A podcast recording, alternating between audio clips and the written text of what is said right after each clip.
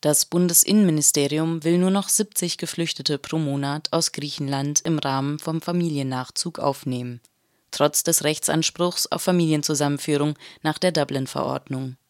Das bedeutet, es werden monatlich um die 200 Menschen weniger als sonst mit ihrer Familie wieder vereint. Griechenland löst nun diese Anforderungen des Bundesinnenministeriums ein, wie letzten Monat in einem geleakten Brief vom Minister für Migration Musalas an Thomas de Maizière zu lesen war. Darin stand, Zitat, die Familienzusammenführung nach Deutschland wird wie besprochen verlangsamt. Musalas erwähnt aber auch, dass diese Verlangsamung mehr als 2000 Menschen betreffen könne und dass viele nun jahrelang warten müssen, bevor sie trotz anerkanntem Antrag nach Deutschland dürfen.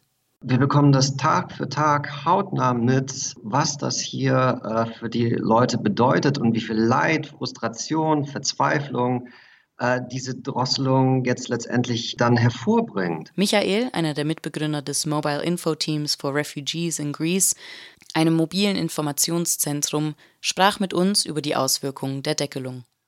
Äh, wir hatten einen Fall, wo äh, eine Frau, nachdem sie von der Drosselung gehört hatte, einen Selbstmordversuch unternommen hat. Die ist jetzt im Krankenhaus. Also daran kann man sehen, wie drastisch und wie harsch das letztendlich für die äh, äh Flüchtlinge, die davon betroffen sind, ist.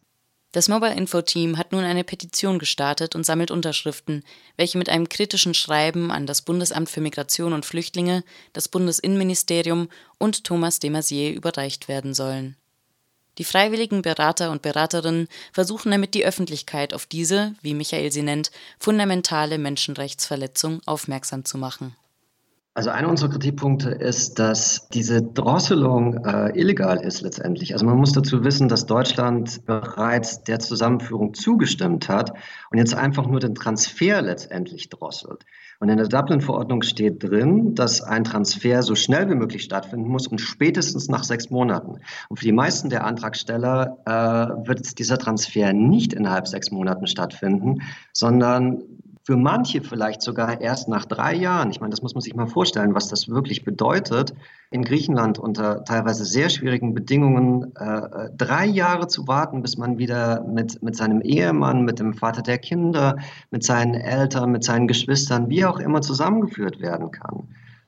Die Begründungen für die Verlangsamungen der Familiennachzüge bleiben vage. Stimmen aus dem Auswärtigen Amt behaupten, sie wären mit den Geflüchteten überfordert, wenn Anträge auf subsidiären Schutz hinzukämen.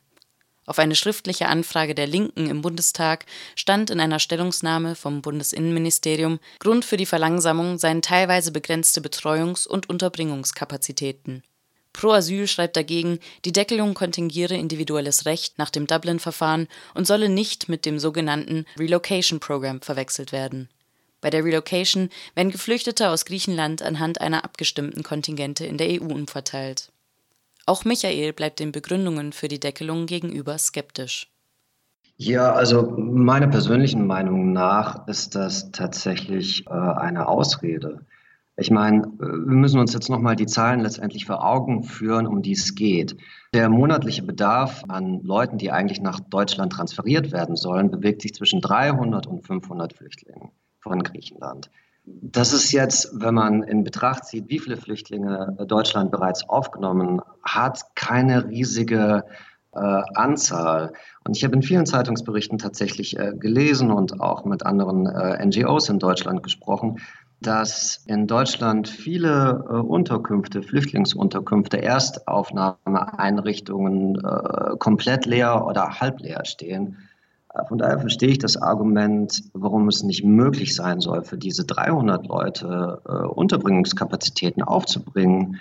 Ich, ich, verstehe das nicht. Also ich, das ist für mich absolut nicht nachvollziehbar. Äh, vor allen Dingen, weil es ja auch die Unterbringungskapazitäten für die 500 Leute, die aus Griechenland über das Relocation-Programm kommen, also über das Umsiedlungsprogramm der Europäischen Union, äh, da gibt es ja äh, dann plötzlich die Plätze. Meiner Meinung nach ist, glaube ich, auch das Problem, dass die Europäische Kommission für das Umsiedlungsprogramm sehr viel politischen Druck macht, aber es gibt niemand, äh, keine Lobbygruppe, die wirklich hart daran arbeitet, dass Familienzusammenführungen dann letztendlich stattfinden, obwohl das in vielen europäischen Charters und äh, europäischem Recht letztendlich als Menschenrecht und Grundrecht äh, geregelt ist. Auf die Frage hin, ob er meine, mit Unterschriften die Deckelung aufheben zu können, verneint Michael, aber die Mitarbeiterinnen vom Mobile Info Team Greece wollen das Thema in die Öffentlichkeit tragen. Gerade dadurch, dass wir halt wirklich das Leid der Menschen hier vor Ort gesehen haben, haben wir einfach gesagt, okay, wir sind zwar nur eine kleine Organisation, aber wir müssen jetzt einfach auch als Respekt vor unseren Klienten und den Leuten, denen wir helfen, müssen wir da jetzt unbedingt was äh, äh versuchen zu starten, weil das Recht wird hier mit Füßen getreten und Menschen leiden darunter massiv. Man ist jetzt der Versuch, ähm, eine Öffentlichkeit zu schaffen, auch in Deutschland, dass viele Menschen auch von der Maßnahme wissen und hören äh, und sich dann hoffentlich auch dagegen empören, an ihre Bundestagsabgeordneten schreiben, dass Medien darüber berichten, äh, um dann letztendlich äh, einen Druck auf die Entscheidungsträger aufzubauen.